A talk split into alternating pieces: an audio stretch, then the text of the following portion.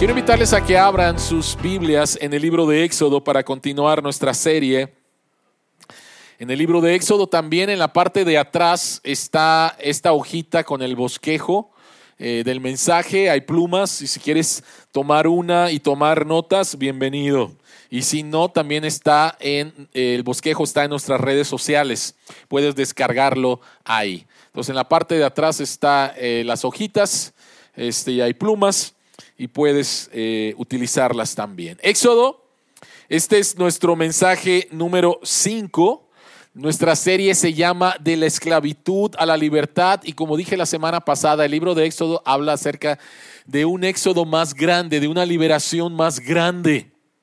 La esclavitud de los israelitas en Egipto apunta a la esclavitud de nosotros en el pecado y la liberación de Dios de los israelitas de Egipto apunta a la liberación de Cristo de en nuestras vidas del el pecado.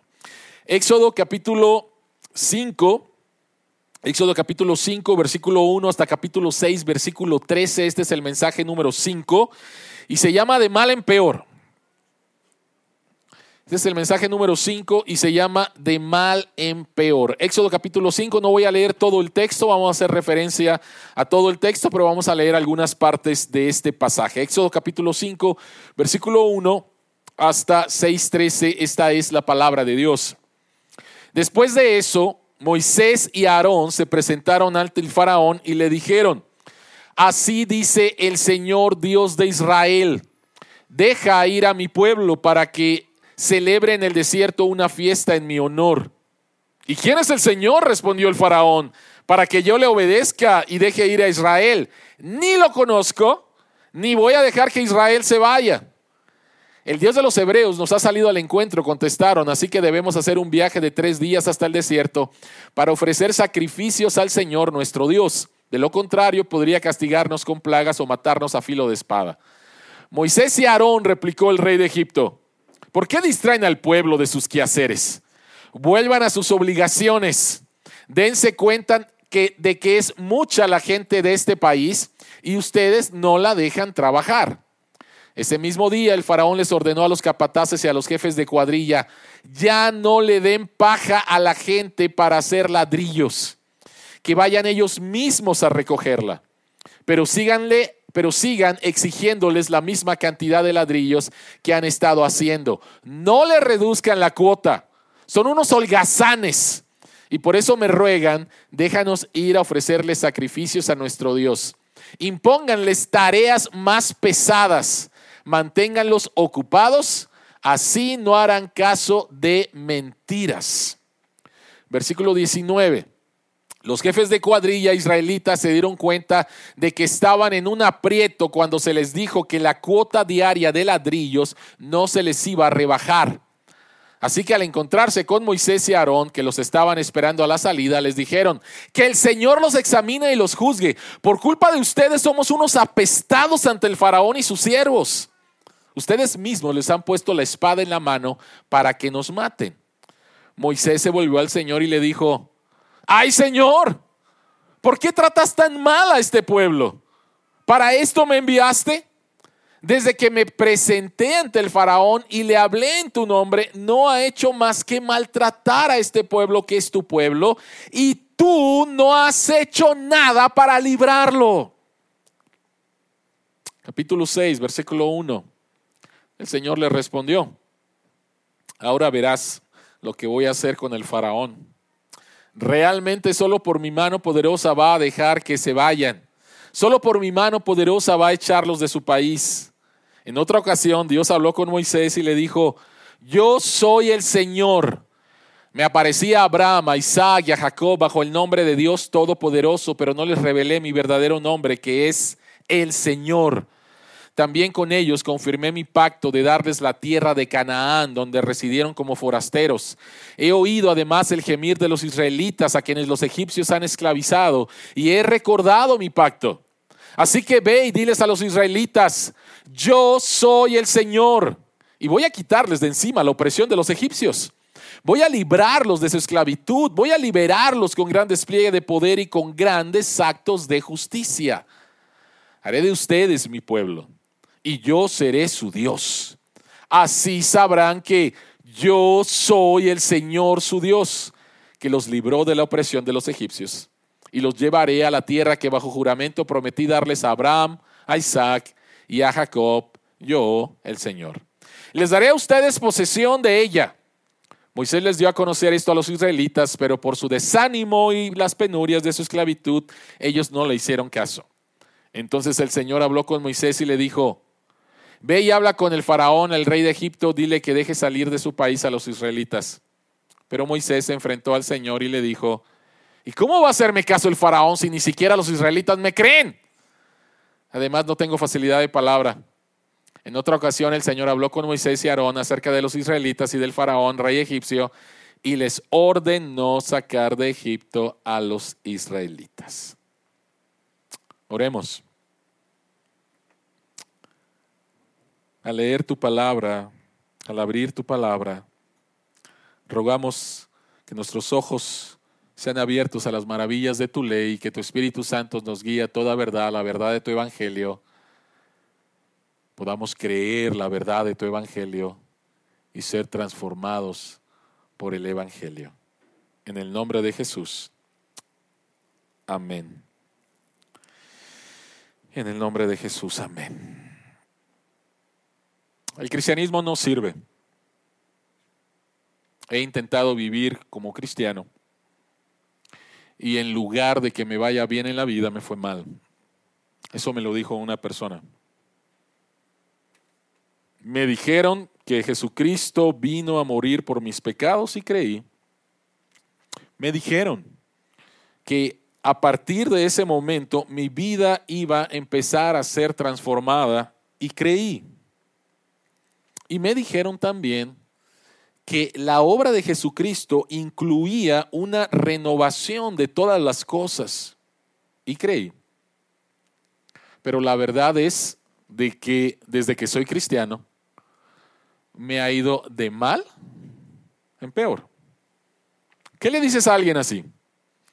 ¿Qué le dices a alguien que ha confiado en Cristo, que ha confiado en Jesús, y que la vida se le hace más difícil.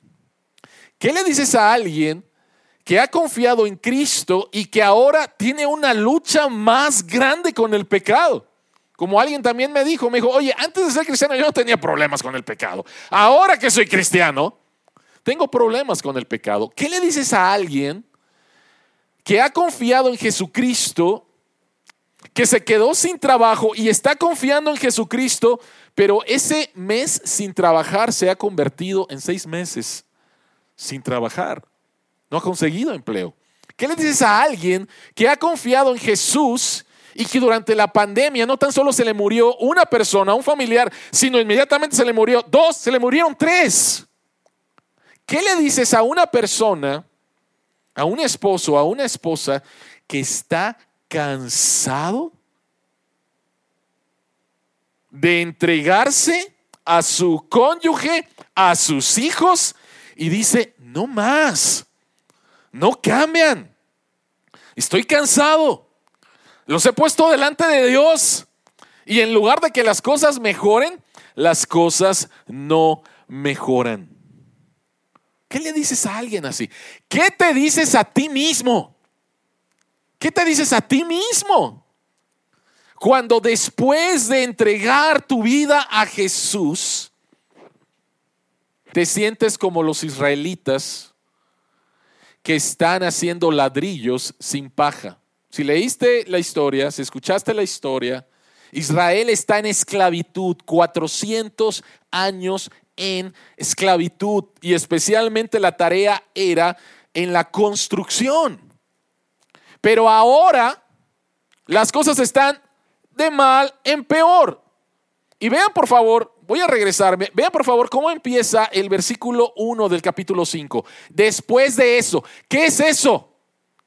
¿Qué es eso? Eso, pues es el capítulo 4, el último versículo, ¿sí? Donde Moisés llega y les dice, Dios los ha, Dios los ha escuchado. Dios ha visto su aflicción. Dios ha bajado para liberarlos. me ha nombrado a mí como el libertador. Y miren las señales. La vara se convierte en serpiente, la mano, etc. Y el texto dice que le creyeron a Moisés y que adoraron a Dios. Si tú hubieras sido una israelita en ese tiempo y que fuiste testigo de esto, ¿cómo te sentirías? ¿Qué expectativas tendrías? ¿Qué expectativas tendrías, no? ¿Para cuándo es? Para hacer maletas, ¿no? Listo, aquí está Moisés. Oye, tremendas señales. Gracias Señor, que nos has visto, que nos has visitado, que nos vas a liberar. Y al otro día, al otro día las cosas están peores. Al otro día las cosas están peores.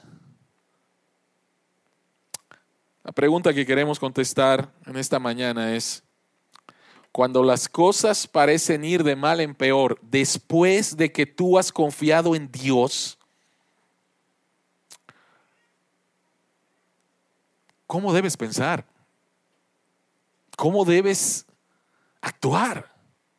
Después de que tú has confiado en Dios y las cosas parecen ir de mal en peor, cuando tú esperabas liberación, ¿Cómo debes de pensar? ¿Qué debes hacer? ¿Cómo debes de actuar? Esa es la pregunta que queremos contestar en esta mañana, porque esas son las preguntas que se estaban haciendo los israelitas. Y esa es la pregunta que Moisés mismo se hace. Capítulo 5, los, versículo 20 en adelante, Moisés también le dice a Dios, ¿por qué? ¿Por qué? ¿Sí? Vean por favor otra vez, me voy a regresar. Vean por favor lo que Moisés dice en el versículo 23. Y tú no has hecho nada.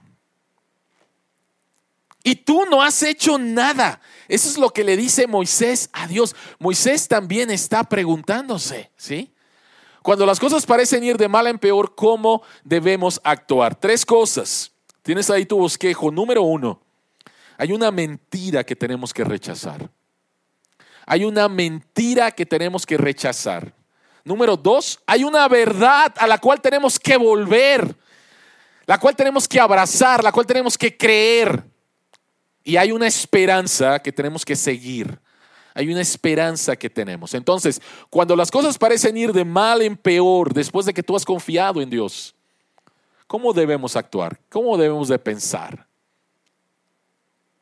Mentira a rechazar, verdad a creer, esperanza a seguir. Así que vamos al punto número uno. ¿Cuál es la mentira a rechazar? La mentira a rechazar es exactamente lo que Moisés le dijo a Dios en 4.23. ¿Cuál es? Dios no está trabajando a tu favor. Dios se ha olvidado de ti. Dios ni siquiera te recuerda. Dios no está trabajando a tu favor. Esa es la mentira a rechazar. Ahora, hablemos un poquito acerca del contexto. ¿Qué es lo que está qué es lo que está pasando? Vamos a ver aquí en esta mentira a rechazar la respuesta de Faraón, la respuesta de los israelitas y la respuesta de Moisés. ¿Qué es lo que está pasando? Versículo 1 y 2, capítulo 5. Moisés llega con todo el entusiasmo del mundo, con todas las señales, con todo el respaldo de Dios y utiliza una frase que es la frase oficial de un profeta. Así dice el Señor. Así dice Dios. Cuando dice ahí Señor, la Reina Valera dice Jehová. En el original es el tetragramatón, YHWH, el nombre de Dios, Yahweh, ¿sí? Entonces, así dice Dios, deja ir a mi pueblo. Ese es el mensaje de Dios. Pero Faraón no se impresiona. Faraón no se impresiona. Faraón dice, ¿y quién es Dios? O sea, ¿quién es ese Dios? ¿Quién es Yahweh? ¿Quién es Jehová? Yo no lo conozco. ¿Sí? Así que no me vengan ustedes con eso. ¿Sí? No me vengan ustedes con eso. Y la respuesta de Faraón, la respuesta de Faraón es, les voy a imponer más carga porque este mensaje que ustedes están escuchando, que, que Moisés y Aarón vinieron a decirme, es pura mentira. Dice en el versículo 9, impónganles tareas más pesadas, manténganlos ocupados, así no harán caso de mentiras. Faraón piensa que el mensaje de Moisés de parte de Dios es mentira e interpreta una solicitud de adoración como ociosidad y pone cargas imposibles sobre los que ya están aplastados y oprimidos. ¿Qué estaban haciendo en la construcción? Tenían que hacer ladrillos. Y para hacer ladrillos necesitaban paja. Y los egipcios proveían esa paja. Pero ahora Faraón dice, pues ahora van a ver, ¿sí? Ahora ustedes tienen que buscar la paja y me tienen que dar la misma cantidad diaria. Les impone una carga más pesada. Yo recuerdo en una ocasión alguien que vino a, consejería y que orara por él, en una situación en su trabajo bien difícil. O sea, la situación está bien difícil en mi trabajo. Acaban de despedir a miembros de mi equipo y me piden que haga la misma chamba sin menos miembros. ¿Te ha pasado eso? ¿Les ha pasado eso? O sea, la misma chamba sin los recursos para hacerlo.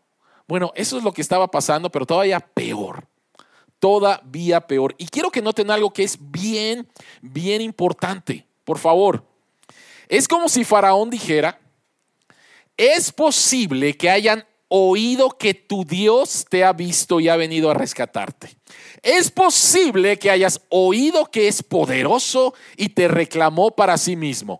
Es posible que hayas oído estas cosas de Moisés, pero son mentiras todas y cada una de ellas.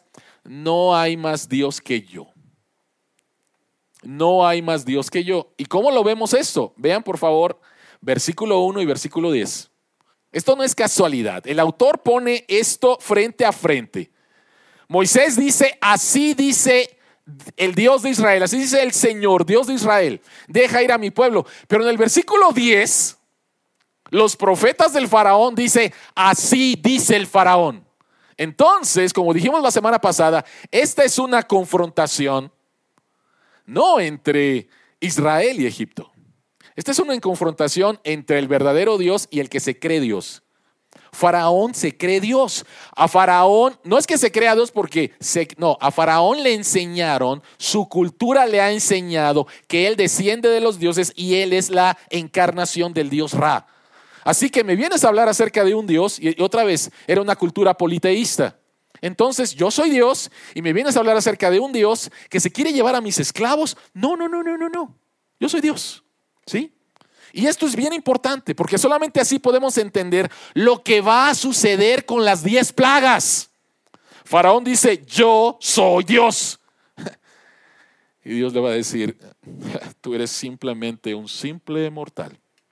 Tim Chester dice, el conflicto no es principalmente entre Egipto e Israel, sino entre Faraón y el Señor, con Israel como premio. ¿Quién verdaderamente es Dios? quién verdaderamente es Dios. De eso se trata. De eso se trata. Y no nos perdamos. La batalla es entre Dios y alguien que se cree Dios.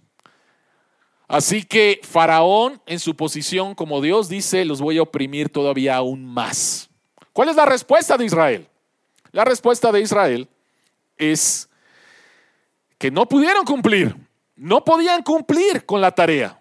Y entonces, versículos anteriores dice que los empezaron a golpear más, ¿no? ¿Por qué no cumples con tu tarea? Y los empezaron a oprimir y a golpear más. Y entonces los jefes de cuadrilla fueron a quejarse delante de Faraón y Faraón no los escucha. ¿Y qué pasa? Versículo 19. Los jefes de cuadrilla israelitas se dieron cuenta de que estaban en un aprieto, versículo 20. Así que al encontrarse con Moisés y Aarón, les dijeron, ¿qué les dijeron? O sea, imagínate, ¿no? Te dicen, Dios ya viene a liberarte y las cosas van de mal en peor. ¿Cómo está tu humor? ¿Cómo está tu humor? ¿Qué es lo que estás ¿Qué es lo que estás pensando de este mensaje en el cual creíste y te animaste y estabas feliz y compartiste con tu esposa y con tus hijos? Pronto Dios va a liberarnos, ya envió a Moisés y de repente la carga es más pesada, recibes más golpes. ¿Quién es el responsable de esto? ¿Quién es el responsable? El responsable es Moisés Aarón. Que el Señor los examine y los juzgue. Por culpa de ustedes somos unos apestados ante el faraón, sus siervos. Ustedes mismos les han puesto la espada en la mano para que nos maten. El día de hoy estamos mal, el día de mañana nos van a matar. Ustedes son culpables. Y lo que dice Faraón, lo que dice Faraón debe de ser verdad. Porque yo no estoy liberado, yo veo mis circunstancias y mis circunstancias están, están peor. Entonces Faraón, que sabemos que es Dios en esa cultura, pues debe de tener razón. Y empiezan a creer una mentira, la mentira de que Dios no está trabajando, la mentira de que Dios no es bueno. Empiezan a creer esa mentira. Como la serpiente que engañó a nuestros primeros padres en el Edén, la mentira de Faraón puso en duda la fidelidad de Dios. Es la mentira que siempre nos hace temer que Dios realmente no está trabajando para salvar. La mentira que siempre nos hace pensar que estamos solos. Quiero hablarte a ti. ¿Cómo estás ahorita? ¿Cómo estás en tu relación con Dios, en algo que le has pedido a Dios? Posiblemente otra vez tu vida está de mal en peor. El COVID afectó completamente. Tenemos dos años de COVID. Algunos no se han recuperado, negocios no se han recuperado. ¿Sí? ¿Por qué? ¿Dónde está Dios? ¿Cuál es la mentira que estás creyendo? De que Dios se ha olvidado de ti. De que Dios no está trabajando a tu favor y que lo mejor sería tirar la toalla con el cristianismo y buscar otra cosa. ¿Cuál es la mentira que estás creyendo en estos momentos? Alguien dijo lo siguiente, podemos escuchar la incredulidad en los corazones de los israelitas, deshaciendo la esperanza que tenían cuando Moisés llegó por primera vez. No podían ver cómo esa esperanza podía ser cierta. Así que creyeron la mentira que decía que no podían ser liberados. Hoy estaban haciendo ladrillos sin paja y mañana, mañana estarían muertos. ¿Cuál es la mentira a rechazar? Faraón dice, yo soy Dios y no hay más Dios. Y lo que están escuchando del profeta Moisés es una mentira. Los israelitas, al ver sus circunstancias que no cambian, creen la mentira. Pero vean por favor la respuesta de Moisés. Vean por favor la respuesta de Moisés. Vean por favor la respuesta del santo Moisés. Moisés se volvió al Señor y le dijo, ay Señor, ¿por qué tratas tan mal a este pueblo? Pero ¿saben qué? Yo creo que no lo dijo así como lo acabo de decir. Ay Señor, ¿por qué tratas tan mal a este pueblo? No. Por favor, tenemos que leerlo esto con pasión. Tenemos que leerlo en el contexto, tenemos que leerlo en la frustración.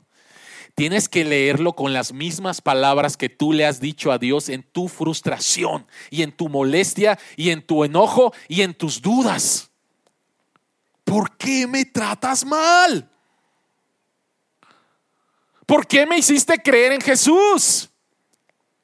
Desde que me presenté ante el faraón, y subrayé la palabra desde, porque cuando leemos la Biblia, eh, capítulo, Éxodo capítulo 4, día 1, Éxodo capítulo 5, día 2, Éxodo capítulo 6, no, no, no, no. No sabemos bien la cuestión de los tiempos aquí. Aquí pasó tiempo. Y por eso es que Moisés no dijo, ayer que les dije, no. Desde que me presenté ante el faraón y le hablé en tu nombre, no ha hecho más que qué. Que maltratarlos más. Y todavía el golpe, ¿no? Y tú no has hecho nada para librarlos. Entonces, ¿en qué quedamos? ¿En qué quedamos, Dios? O sea, ¿por qué me sacaste de Madián? Aquí, cuando llegó Moisés, ¿cómo se imagina la popularidad de Moisés cuando él llegó? ¿Cuántos likes tenía en su, en su face, no? ¿Y ahora? ¿No? Ahora nadie, o sea, es la persona menos popular. Viniste a causarnos problemas. Solamente viniste a causarnos problemas, Moisés. Tim Chester dice, ¿qué significa el nombre de Dios? Porque, vean por favor, Moisés dice, Moisés se volvió al Señor. Ay, Señor, está utilizando otra vez el nombre personal de Dios. ¿Qué significa el nombre de Dios? El nombre de Dios significa problemas, dice Moisés. Israel ha estado en Egipto por mucho tiempo y mientras Faraón no ve por qué debería obedecer al Señor, Israel no ve, ¿cómo pueden confiar en el Señor? Las cosas están de mal en peor. Las cosas están de mal en peor. ¿Por qué debería de confiar en Dios? Dos aplicaciones rápidas. La primera de ellas, la tardanza de Dios nos prueba. Y las quejas demuestran que los israelitas no conocen al Señor. Dios no tiene ningún problema con el tiempo. Yo soy alguien que siempre está viendo su reloj. Yo, estoy, yo soy alguien que si me citan a las 11, espero estar ahí cinco minutos antes. Y si me dicen que a las once y media me va a ver el doctor, yo espero que el doctor salga a las 11.29 y me dice, pásele por favor. Pero Dios no tiene problemas con el tiempo. Dios no tiene problemas, Dios no está sujeto al tiempo. Y estamos nosotros buscando a Dios, esperando a Dios, y de repente pareciera que Dios se tarda y Dios nos prueba y nos prueba para ver qué es lo que hay en nuestros corazones. Y lo que demuestra Israel con sus quejas es que Faraón dice, yo no conozco a Dios, pero Israel tampoco conoce a Dios. Y entonces Dios se va a revelar no tan solo a Faraón en juicio, sino que Dios se va a revelar a su pueblo para que verdaderamente les conozcan en salvación porque Israel necesita conocer a Dios. 400 años han pasado y tienen una idea así de Dios, pero no le conocen verdaderamente. No le conocen verdaderamente. ¿Qué pasa cuando confías en Dios cuando te da lo que quieres, pero no confías en Él cuando vienen los problemas? Nadie ha experimentado eso, ¿verdad? Cuando todo está bien, Señor, gracias, qué increíble, Señor. Pero cuando las cosas no salen de acuerdo a tus deseos, tu tiempo, como tú quieres, entonces nos empezamos a molestar, empezamos a dudar, nos empezamos a quejar. Y lo que eso significa es que realmente no confiamos en Dios. Realmente no confiamos en Dios. En las buenas con ganas y en las malas estoy molesto.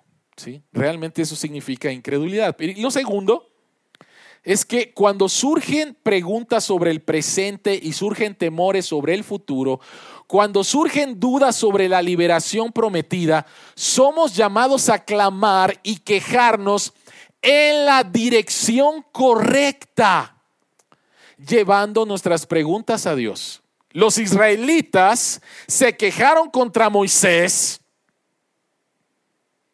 y Moisés se quejó contra Dios y eso es lo correcto.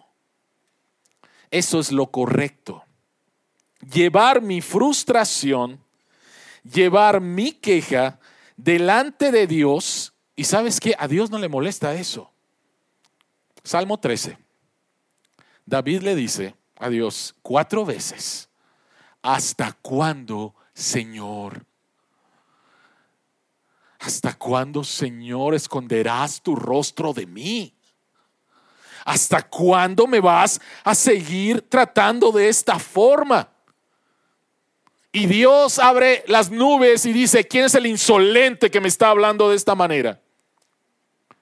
Capítulo 6, versículo 1, se abren las nubes y Dios dice, ¿qué te pasa, Moisés? ¿Por qué me hablas así? Dios nos permite y está el libro de los Salmos, para venir delante de Él y expresar con honestidad lo que sentimos en los momentos difíciles. Dios no tiene ningún temor de eso. Dios no tiene ningún temor de eso. Jesucristo tampoco. A los que venían con orgullo, Jesucristo fue muy fuerte. Pero a los que venían en debilidad, con preguntas, Jesucristo los trató de una manera con paciencia, con amor. Entonces, Moisés se queja con la persona que se tiene que quejar, con Dios. Y es un acto de fe también. Es un acto de fe también. Cuando tengas dudas, cuando estés molesto, en lugar de decir adiós, es ir corriendo con Dios. A Dios no le vas a asustar con tus quejas. Y otra vez, ahí está el libro de los Salmos, Salmo 73. El salmista dice, no entiendo por qué los corruptos prosperan y los santos no. En vano he lavado mis manos. A volar con el cristianismo. Y dice, hasta que entré en tu templo y me di cuenta, o sea, pero hay una queja tras queja, tras queja, tras queja en el Salmo. Y no se abren los cielos y Dios manda un fuego para consumir a este insolente. ¿Sí? Entonces, hay una mentira que rechazamos, pero hay una verdad que debemos de escuchar. Y es la única manera en la cual la mentira va a perder su poder. Cuando las cosas van de mal en peor, tenemos que rechazar la mentira de que Dios no está trabajando. Lo hemos visto en el libro en el libro de Éxodo. Hemos visto que Dios está detrás del telón arreglando todas las cosas para liberar a su hijo, a su primogénito, a Israel.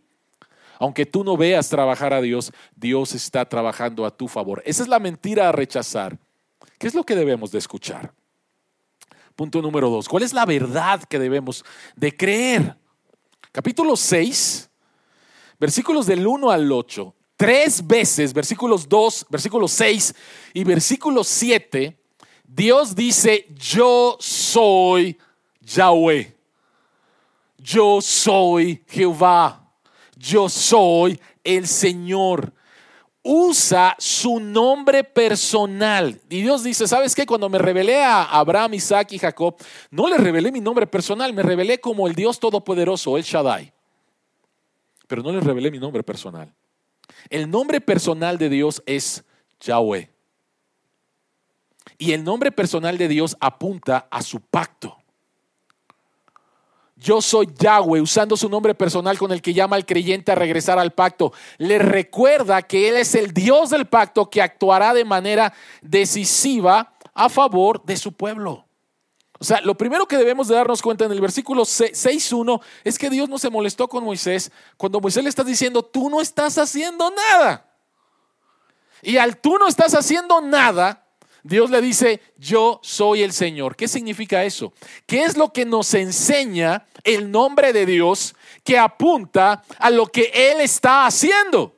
Número uno, el nombre del Señor significa que Él cumple sus promesas.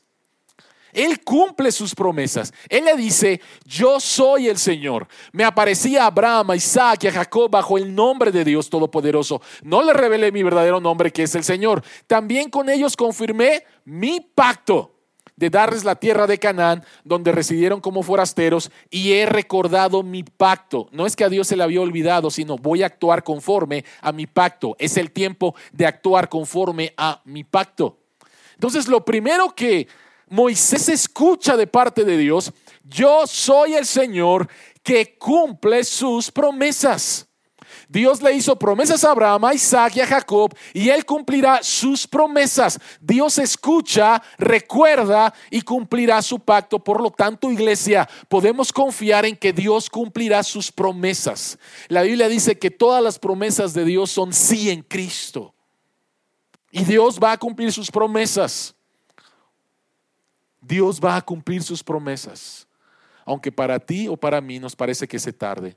Dios va a cumplir sus promesas, por lo tanto podemos confiar en Él. Pero el nombre de Dios nos apunta a que Él es el Señor que gobierna el mundo.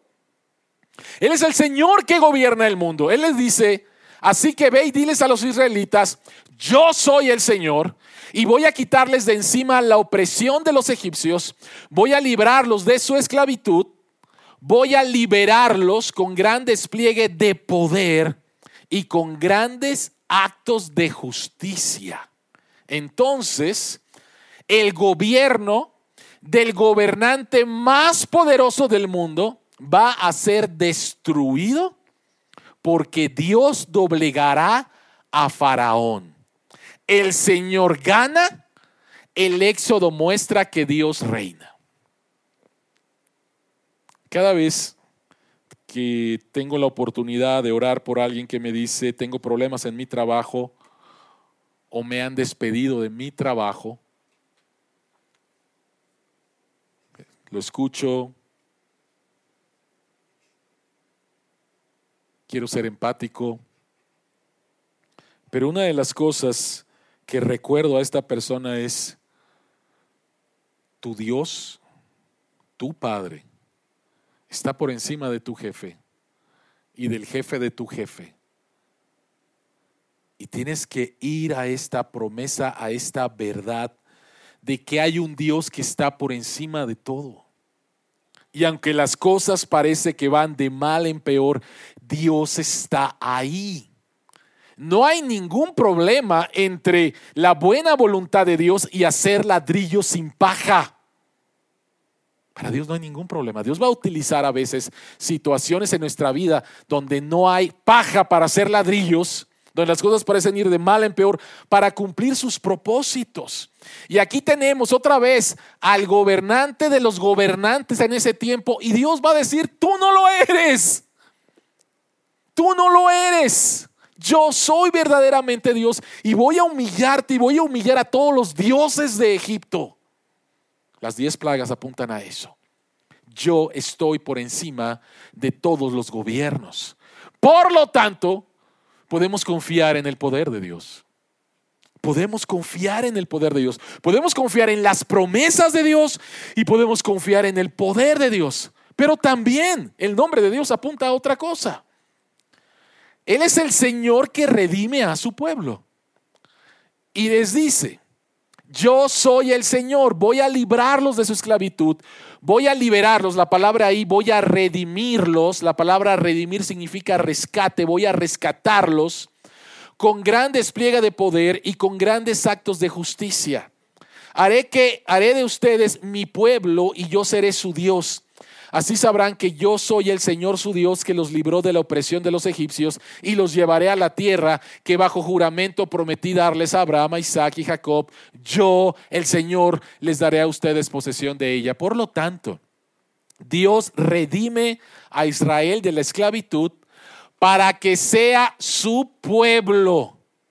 Dios los saca de Egipto para que vivan en su presencia. Y esto es bien importante. Dios no te saca del pecado para que tú vivas como tú quieres.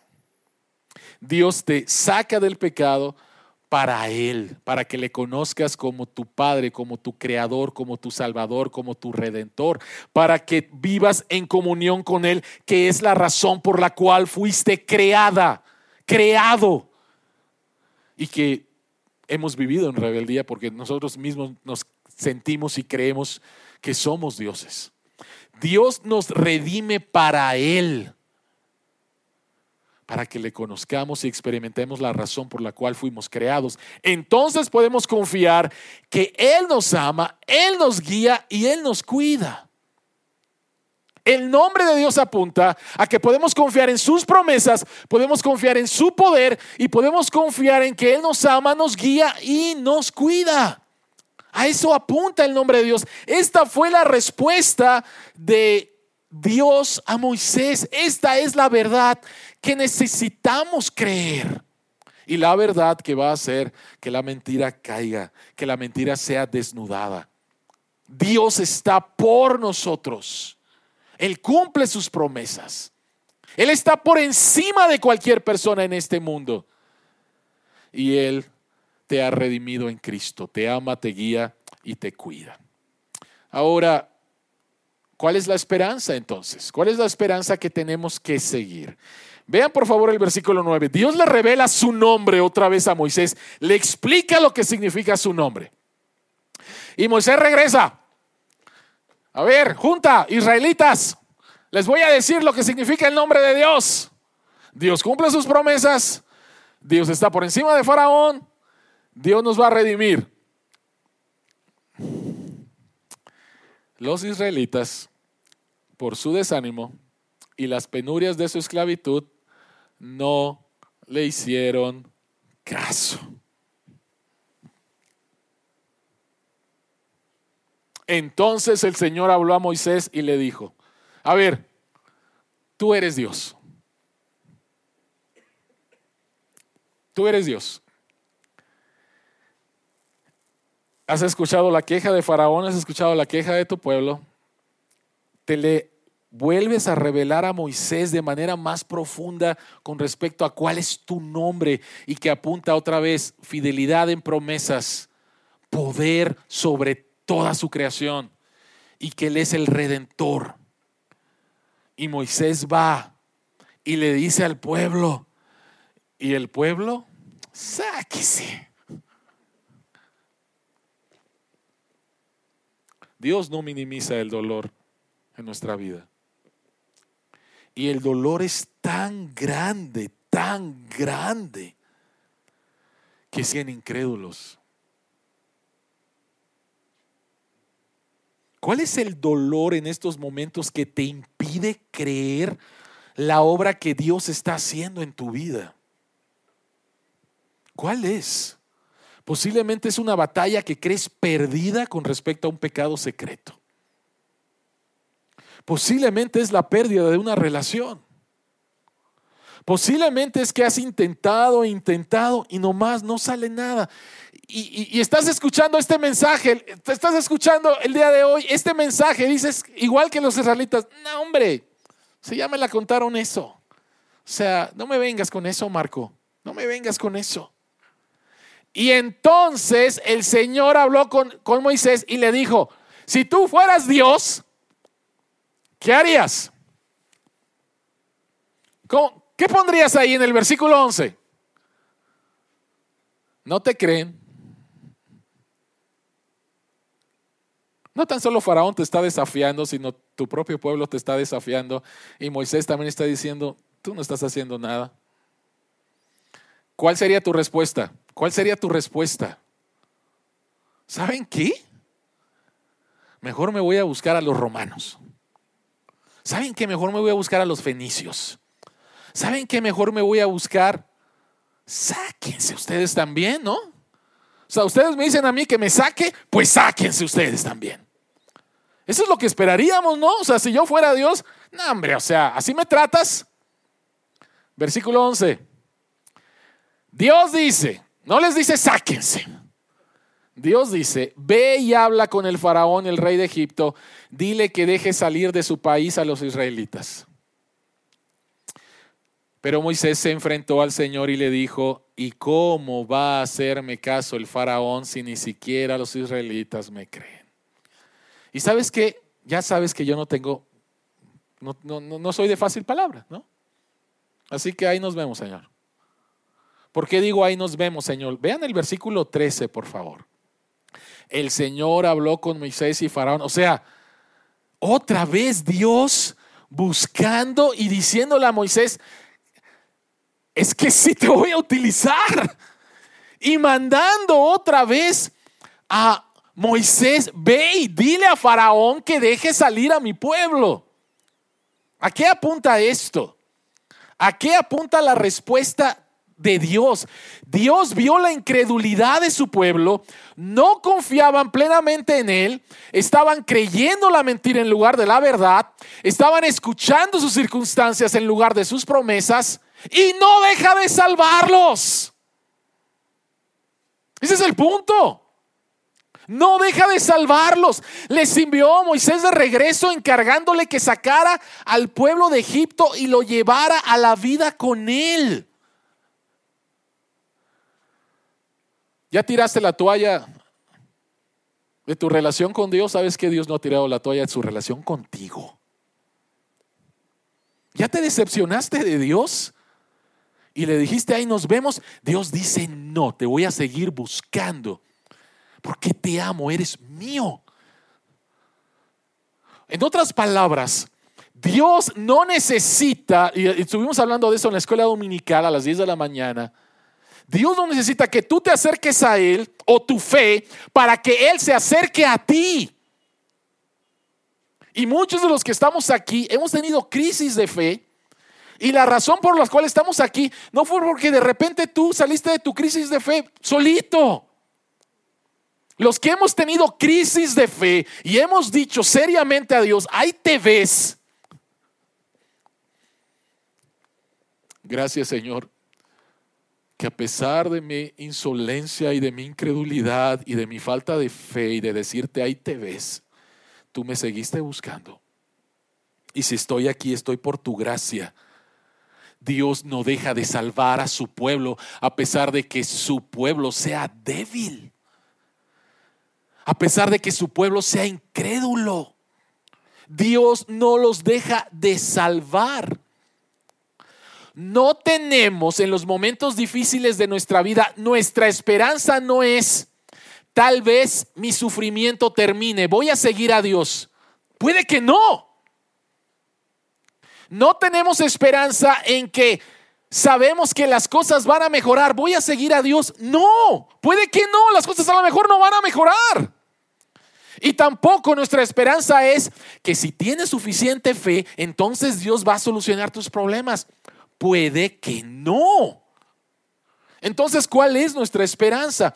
Tenemos esperanza porque tenemos un Dios fiel cuyos propósitos de salvar a un pueblo para sí no pueden ser detenidos ni por la incredulidad de su pueblo, ni por tu propia incredulidad, ni por tu propio pecado, ni por tu propia rebeldía.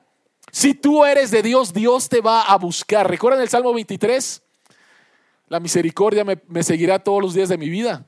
Significa que la, la misericordia de Dios me persigue. No como la mamá con la chancla para castigarte, ni con el cinturón, sino Dios buscándote para que regreses y le conozcas. Le conozcas como lo que Él es. Hablamos la semana pasada, Él es nuestro Padre.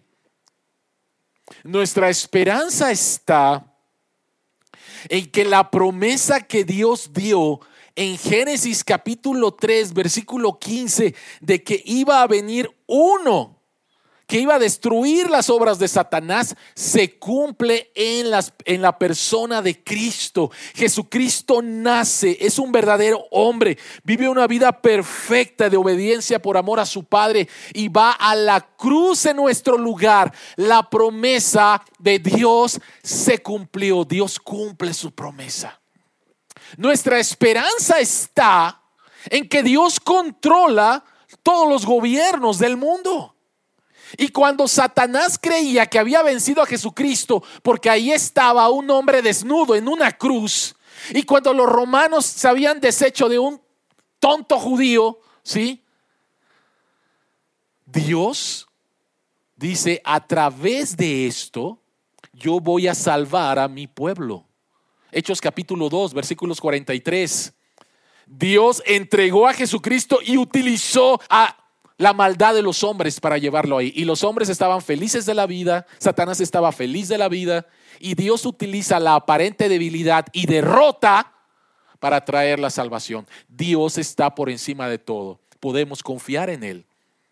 Y nuestra esperanza está en que a través de la vida, muerte y resurrección de Jesucristo somos verdaderamente rescatados de todos nuestros pecados y nuestro futuro es seguro. Yo soy el que cumple sus promesas, yo soy el que gobierna el mundo, yo soy el que redime, es Cristo. Es Cristo. Es Cristo. Y entonces podemos confiar. ¿Qué le dices a alguien que ha confiado en Jesucristo y ahora le va de mal en peor? ¿Qué le dices a alguien? El Señor respondió, ahora verás lo que voy a hacer. Y saben, nosotros somos todavía más bendecidos que Moisés. Porque nosotros sabemos lo que Dios hizo en el Éxodo. Nosotros sabemos cómo Dios humilla a Faraón en las diez plagas. Nosotros sabemos lo que Dios hizo con la Pascua. Nosotros sabemos que Dios abrió el mar rojo. Nosotros sabemos que Dios lleva a su pueblo a la tierra prometida. Y nosotros sabemos lo que Dios hizo con Jesús. Nosotros somos todavía más dichosos que Moisés, porque nosotros podemos ver, ver lo que Dios ha hecho. Y nosotros podemos ver lo que Dios ha hecho en tu vida, en mi vida. ¿Qué debemos de decirle a alguien que dice, estoy desanimado, mi vida va de mal en peor? ¿Qué debemos de hacer? Cuando la vida se torne más difícil, en lugar de mejorar, mira hacia la cruz. Observa cómo Dios cumple sus promesas, saca un triunfo de una derrota y nos redime, mostrando su grande amor para que seamos su pueblo. Mira a la cruz y mira a la tumba vacía. Mira a la cruz y mira a la tumba vacía. Señor que estás en los cielos, tú sabes, Padre, nuestras debilidades. Tú sabes, Señor, que somos como ese padre que llevó ante Jesús a su hijo endemoniado y que, tenía dudas y que le dijo a Jesús, si puedes hacer algo, por favor, lo puedes sanar. Y Jesucristo le dijo, al que cree todo lo es posible. Y este hombre en su debilidad dijo, creo, eh, no creo, ayúdame en mi incredulidad. Pero vemos cómo Jesucristo sana al hijo. Así que Padre, sí, tú sabes Tú sabes, Señor, que es difícil vivir en esta vida y que cuando hemos confiado en ti, nos ganamos como enemigo a Satanás, nos ganamos como enemigo al mundo y nos ganamos como enemigo nuestra propia naturaleza caída. Así que la vida se convierte, sí se convierte a veces en una situación muy pesada que a veces hemos dicho, ya no vale la pena. Padre, pero gracias, gracias que tú nos buscas, que tú nos llamas, que tú nos amas y que tú quieres que te conozcamos como el Dios que cumple promesas, el Dios soberano que gobierna el mundo y el Dios que redime, ama, cuida y guía a su pueblo. Padre, habrá aquí algunas personas, Señor, que a lo mejor vinieron el día de hoy con una actitud de le voy a dar otra oportunidad a Dios. Gracias que entiende, Señor, su situación. Gracias porque no se trata de ellos hacia ti, sino de lo que tú vas a hacer en ellos. Gracias, Padre. En el precioso nombre de Cristo oramos. Amén.